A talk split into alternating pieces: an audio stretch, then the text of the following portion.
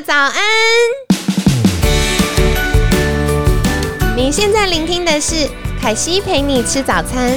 本集节目由好时好时提供，每天十分钟陪你吃早餐，聊健康。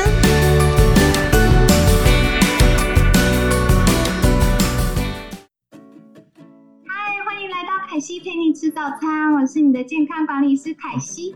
今天又是星期一了，你们都好吗？就是希望凯西陪你吃早餐，也可以陪你一起开开心心吃早餐，充满活力喽。那今天呢，非常开心邀请到凯西的好朋友优活原力的研发长 N N 早安，凯西早安，听众朋友早安。那今天很开心邀请 N 的原因是因为呢。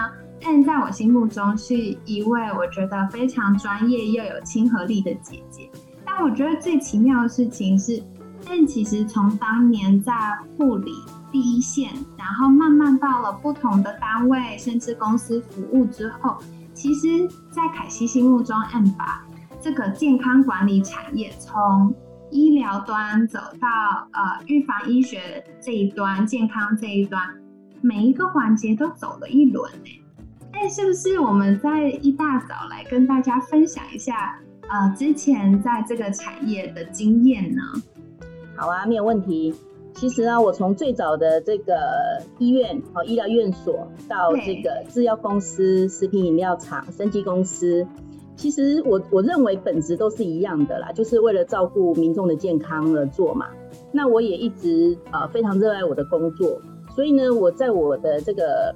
工作的这段期间，我觉得蛮开心的，也也很有成就感，所以我觉得我会一直做下去。嗯，好棒哦！我其实刚有听到一个重点，就是 N 之前是在护理，是哇，我觉得现在疫情之下，就是对这个一定更有感触，因为像我们很多呃护理同仁在第一线辛苦，那其实我们在。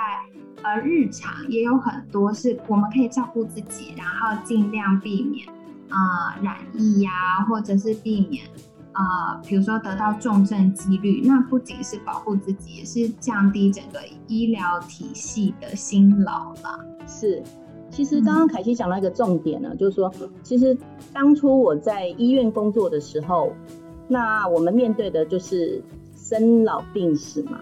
那生老病死这个事情，对，其实我们没有办法完全掌握。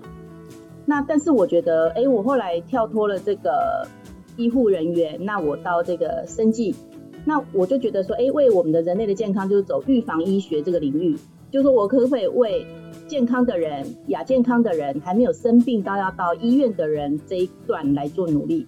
所以我就跳了这个领域来做。哦，的确耶，因为像我们现在大部分的人啊，就是呃，我们没有到生病的程度，可是诚实的说，我们也没有到百分之百的健康。其实百分之九十以上的人都在亚健康的阶段，都是亚健康。其实对这这一段是最多的啦。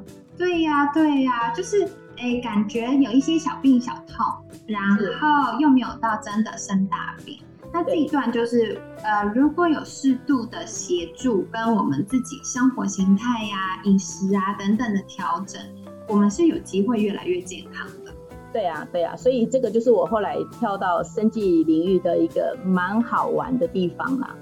嗯，哎，那我有点好奇，为什么当初 Anne 会想要从啊护理，然后慢慢转到就是最后端我们做预防医学这一块呢？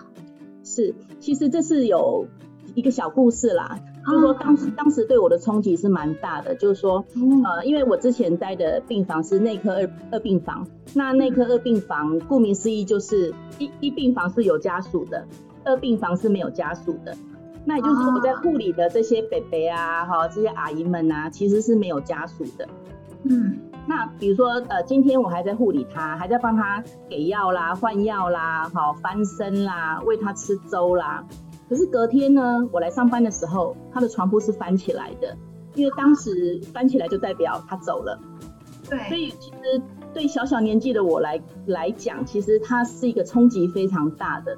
也就是说，当时我那个情绪常常落入这种悲伤的情绪，很低落。那我觉得我我不晓得该怎么办。因为你没有办法帮他，他就这样走了。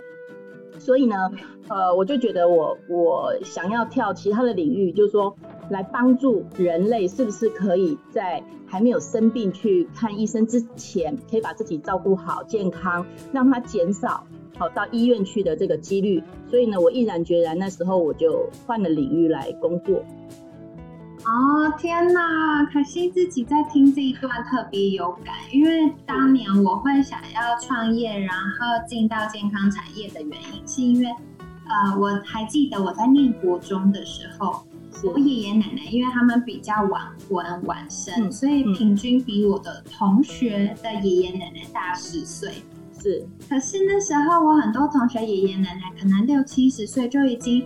卧床或高血压、糖尿病、洗肾、癌症等等。对，我爷爷奶奶就是一直都是可以完全生活自理，甚至到呃，我爷爷奶奶都九十几岁，像我奶奶现在还在，都九十几岁，哇，还可以完全生活自理，然后头脑非常清楚。是，对，像有真的很棒。然后像我有时候比较皮，我就还会逗奶奶，奶奶都会。一眼就识破，立刻识破。我在闹他，他就会说你骗人。是，可是哈，你知道，在这样子的情况，其实，在医院很少见，因为除非是养生村嘛，养老村才会有健康的住民。那其实我们在医院其实很可怜，因为他会进来住，其实尤尤其是年纪这么大，所以我我觉得在那个地方真的久了，除非我心脏非常强大，否则我我真的我没有办法。对，真的会很舍不得，因为特别像刚刚 Ann 有提到，我们在第一线服务这些长辈的时候，因为他们没有家属，所以其实对于呃医护人员来说，这样常常陪伴他们，那对于长辈来说，其实这些医护人员每天见到的人、照顾他们的人，就是像自己的家人一样。是啊，是啊，所以他们如果能够康复出院呐，我们也好开心哦，好高兴。对，真的，因为就像自己的爷爷奶奶一样。是，没错。哇，好棒！所以后来我们就是慢慢走到，哎，希望大家在生病之前就开始照顾自己，对不对？对，没错。嗯，那今天呢，其实主要要邀请 N 来，也是想要聊一聊啦，因为我们整个。六月都在聊疫情相关的防御的议题，那今天呢，刚好我们想要来请教 N，就是关于提升防护力呀。大家常常网络上都会说要吃益生菌，然后我不得不说，我们节目的听众朋友们真的非常喜欢讨论益生菌，哎，像我们五十八、五十九集的时候就有聊过，哎，益生菌要怎么选啊？然后在前几天，上周一百三十二集的时候，也有聊过，哎，益生菌对于防疫的好处。那我们今天是不是进一步来聊一聊，就是从 N 的角度，为什么我们需要补充益生菌呢？好啊，其实我想听众朋友应该都清楚了，然后，因为也听听蛮多的。其实，呃，肠道就是我们人体人体最大的免疫器官嘛，那百分之七十都在这里嘛。我我想这个观念大家都有。对，好，那我们怎么样来照顾我们的肠胃道啊？就是说可以让我们的好菌多一点，然后呢，挤压到这个坏菌生长的空间。因为你好菌越多，你的坏菌越少，你的肠胃道就会越健康嘛。那因为肠胃道又关系着人体的免疫。所以呢，如何选择这个益生菌就变得很重要。提一下，就是说，其实益生菌有蛮多类的啦，哈。其实它就是乳酸菌，广泛来讲嘛，哈。那就是说，对人体功能性比较好的，我们把它挑出来，然后赋予它益生菌这个名称。好，那一般的益生菌呢，我们呃可能大部分就是讲杆菌。好，那比如说像益生菌里面呢，就是会有，比如说减少过敏的啦，有增加免疫的啦，有整肠方面的啦，有益菌。呃，益菌方面的益生菌，哦，大概就是这四大类。那我们呃一般的民众呢，他可能会根据就是说他身体的需要来选择他适合的益生菌，大概是这样子的方向。那其实想进一步想来请教，跟啊刚刚按照分享很专业议题，但还是要问一个比较偏的，就是我们日常啊，大家网络上都会说，哎，可以在家自己做泡菜啊。那如果发酵的泡菜，它里面也会有好菌啊。是。那我吃泡菜就好，我为什么需要吃到益生菌呢？好，其实我们一一直在就是提倡，就是说，如果今天我们的营养素可以借由天然的食物、原型的食物来取得，当然是最好的状况。那但是呢，我相信也不是大家都这么贤惠啊，会腌泡菜。像我本身呢，就蛮手残的，那我也不晓得 泡菜怎么腌。对，而且腌腌还怕发霉。对，那你如果腌的不好，其实就像您说的嘛，就会有发霉的状况，或者是它发酵不完全，它可能没有办法达到我们想要的那个功效。那这时候呢，其实你就可以选择市面上，哎，可能比较呃有信誉良好的公司啦，或者是菌种选择的比较好啦，哦等等，会比较方便啦。那还有一个观念就是说，其实呃，因为我们人体的肠胃道的益生菌啊，有。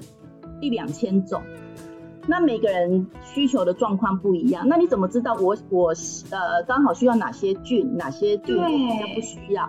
对啊，所以我我我觉得像我们在研发的过程当中，我会希望就是说，因为一般呐会吃益生菌，不外乎就是可能这个增加免疫嘛，预防感冒嘛，啊，比如说过哎过敏嘛，或者是肠胃道比较容易便秘拉肚子，想要调整体质，大概就是不脱这几个方向。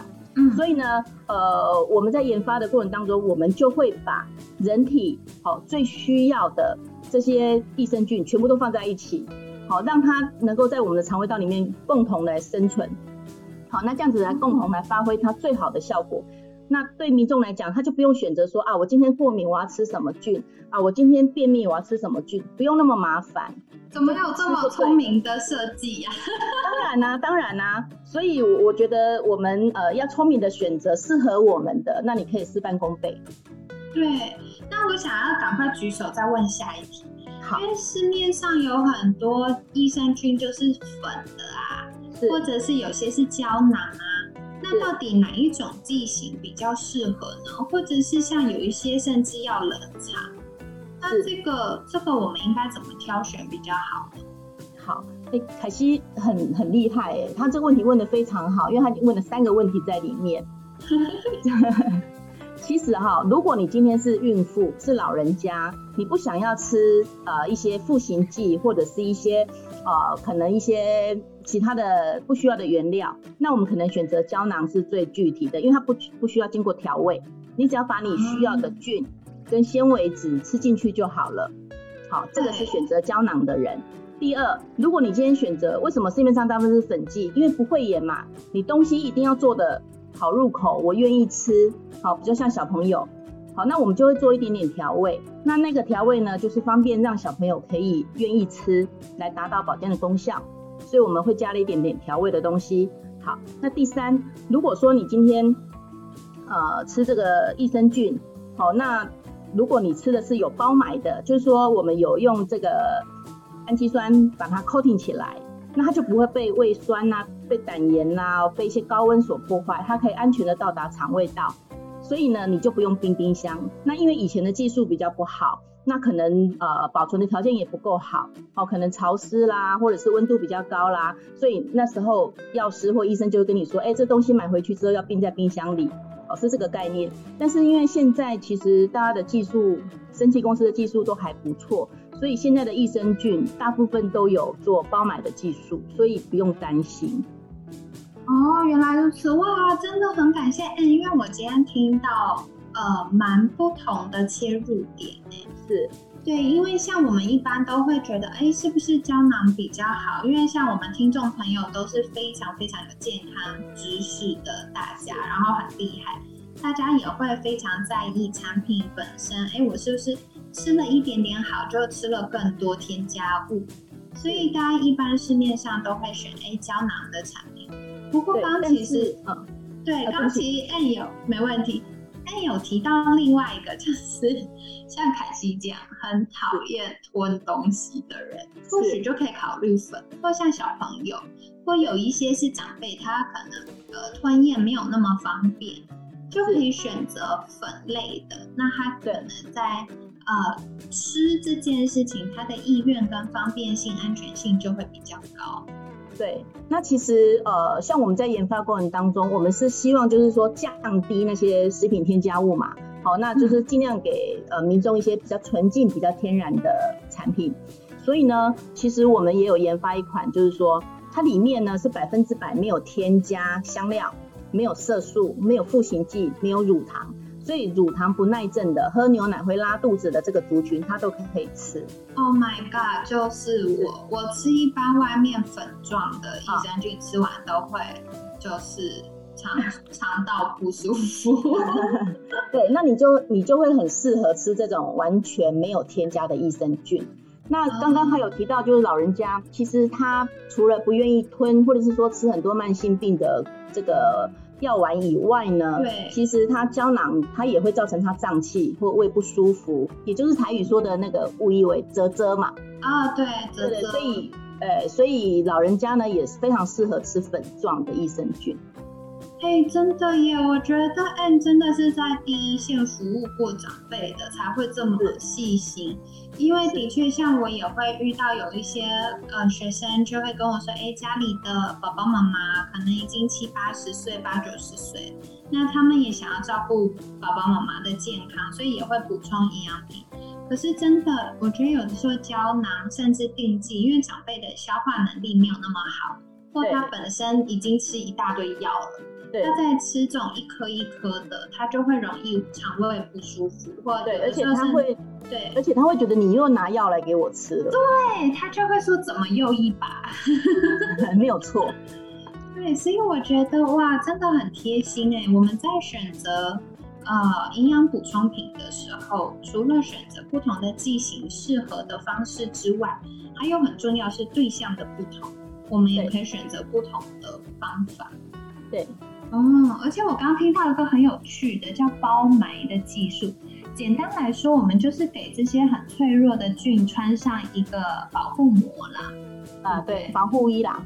哦，所以这样就可以增加它平平安安到肠道好好住下来的几率。对啊，否则你到胃里面胃酸一破坏，对不对？你根本你你剩多少益生菌到肠道里面去，所剩无几啊。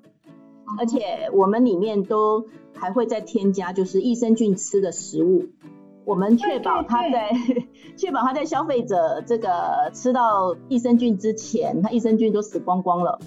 对，所以我们里面会加那个益菌生，也就是益菌，就是益菌吃的食物。那这个呢，大部分就是寡糖类的东西，比如说像膳食纤维啦、半乳寡糖啦、异麦果糖啊等等。那它就是益生菌的营养源。嗯，对，因为我们上周就是是呃瑞瑞来的时候，他也有跟我们分享到，其实我们补充益生菌更重要的是要把这些小士兵的粮草一起带进去了，不然两手空空也没武器进去就死掉这样。对，没有错。所以哇，好有趣。那我们在日常选择。这些自己要补充的益生菌的时候，就可以再多留意这些呃所谓复方当中有没有把这个组合搭配好这样子。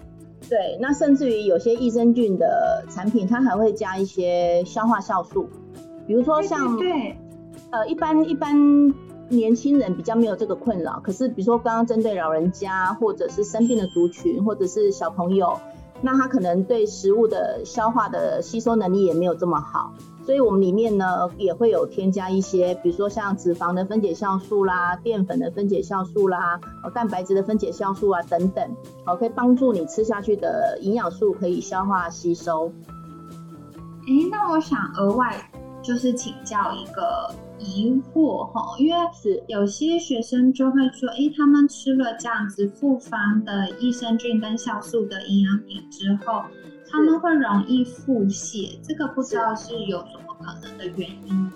好，这个部分大概是两个原因呐，一个原因就是说你可能比较少吃益生菌的产品，所以你刚开始吃到这个益生菌的产品以后呢，因为肠道的这个生态正在改变嘛。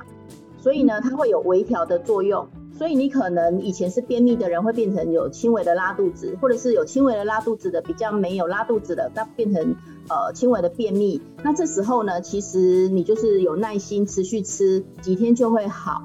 那还有就是说吃益生菌的时候呢，其实水分的补充也是蛮需要的，因为我刚刚有提到里面会加一些呃纤维嘛，好一些酵素。那如果你没有水分没有喝得够的话呢，它也会影响它。好，那另外一种就是说，可能它过度的添加，可能会添加一些代糖，或者是有一些倾泻的一个呃成分在里面，所以会造成你吃了益生菌以后呢，它可能会有拉肚子的情况。那事实上，它有时候不是这益生菌本身造成的，是它的添加物造成的。哦，原来如此。哇，今天这集真是太精彩了，凯西又挖到好多宝。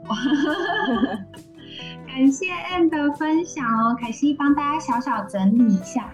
其实日常生活中呢，像有些人会自己在家泡酵素啊，或者做泡菜，这些都还是很棒的东西。不过大家在啊做的时候，要帮凯西留意两件事情，一个是要正确保存啦，因为这样有可能就会。不小心长出一些坏菌，那只要闻起来味道或看起来不太对，就不能再食用了，因为这样有可能会增加身体的伤害跟负担。那再来就是，如果自己在家制作的话，糖不要加太多，因为大家有时候觉得发酵完很酸，然后就一直加糖。哎，亲爱的，你没有吃到什么好菌，结果吃了一堆糖哦，再帮凯西留意一下喽。那根据刚刚就是 N 有跟我们分享好多好多跟益生菌有关的知识啊。第一个，凯西最喜欢的就是到底要选粉还是胶囊呢？那其实大家可以看。如果今天呃跟凯西一样不喜欢吞一颗一颗的，或者是我们家里的小孩呀、长辈啊吞咽上比较没有这么顺畅或方便，那安全起见都可以选择粉类的。那如果我们平常食用方便来考虑的话，胶囊也是很好的选择哦。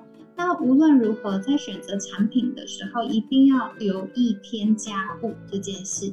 因为有的时候为了好吃，会加一些香料啊，或糖啊，或者其他添加物啊，所以吃起来哎有呃莓果的口味或养乐多的口味，什么什么口味哈，那这个就是可能会吃进太多添加物，反而是对身体造成负担。那刚刚也有提到一个，到底益生菌要不要冰呢？其实现在大部分生技厂的技术很厉害喽。他们会让这些益生菌穿上一个防护衣，所以呢，它可以经过我们的胃酸，或者是哎，我们日常在呃阴凉干燥的环境保存，它是 OK 的。但是要留意一件事情，如果如果如果你真的觉得还是心里过不去要冰。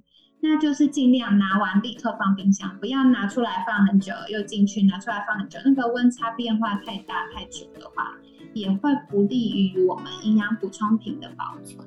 所以大家可以再多留意一下。那话说回来，大家常常在问的呀，为什么啊吃完这些益生菌或营养补充品呢，会觉得哎有一点想便便的时候会拉肚子？那有可能有几个原因呢？一个是可能我们坏菌肚子里的坏菌本来比较多，那它现在正在调整，身体理所当然，它要帮你调整的时候，这些坏菌它就要把它丢出去，这些垃圾要丢掉，所以就会赶快用一点呃腹泻的方式排掉。那再来就是因为通常产品里面会嗯包含纤维质啊、酵素啊，让我们整个肠道。更健康，不过就是记得多喝水。那再重复前面提到的，如果在选择上尽量选择呃添加物比较少的，特别是我相信我们听众朋友们现在大家都很棒，已经会留意一些呃食品添加物、环境荷尔蒙、重金属等等的议题。所以如果我们身体很干净，然后今天吃进了一个我们以为是营养品，但其实加了很多添加物的东西。你的身体也会抗议哟，所以我们在选择的时候也尽量选择，就是成分上都是天然的，然后没有添加太多不必要添加物的产品啦。那今天很感谢 Ann 的分享，我们在节目尾声是不是来跟大家分享一下，如果我们想获得更多呃关于营养补充品的专业知识，可以到哪里找到您呢？呃，可以到我们优活原力的粉砖或者是官网哦。OK，好，那大家凯西会把相关的呃连接放在文案区，那建议大家可以去追踪起来。如果有购买营养补充品需求，或者是想要学习更多关于营养补充品的这些相关知识，可以再留意优活原力的粉砖哦。那今天很感谢优活原力的研发长嗯每天十分钟，健康好轻松。凯西陪你吃早餐，我们下次见喽，拜拜，拜拜。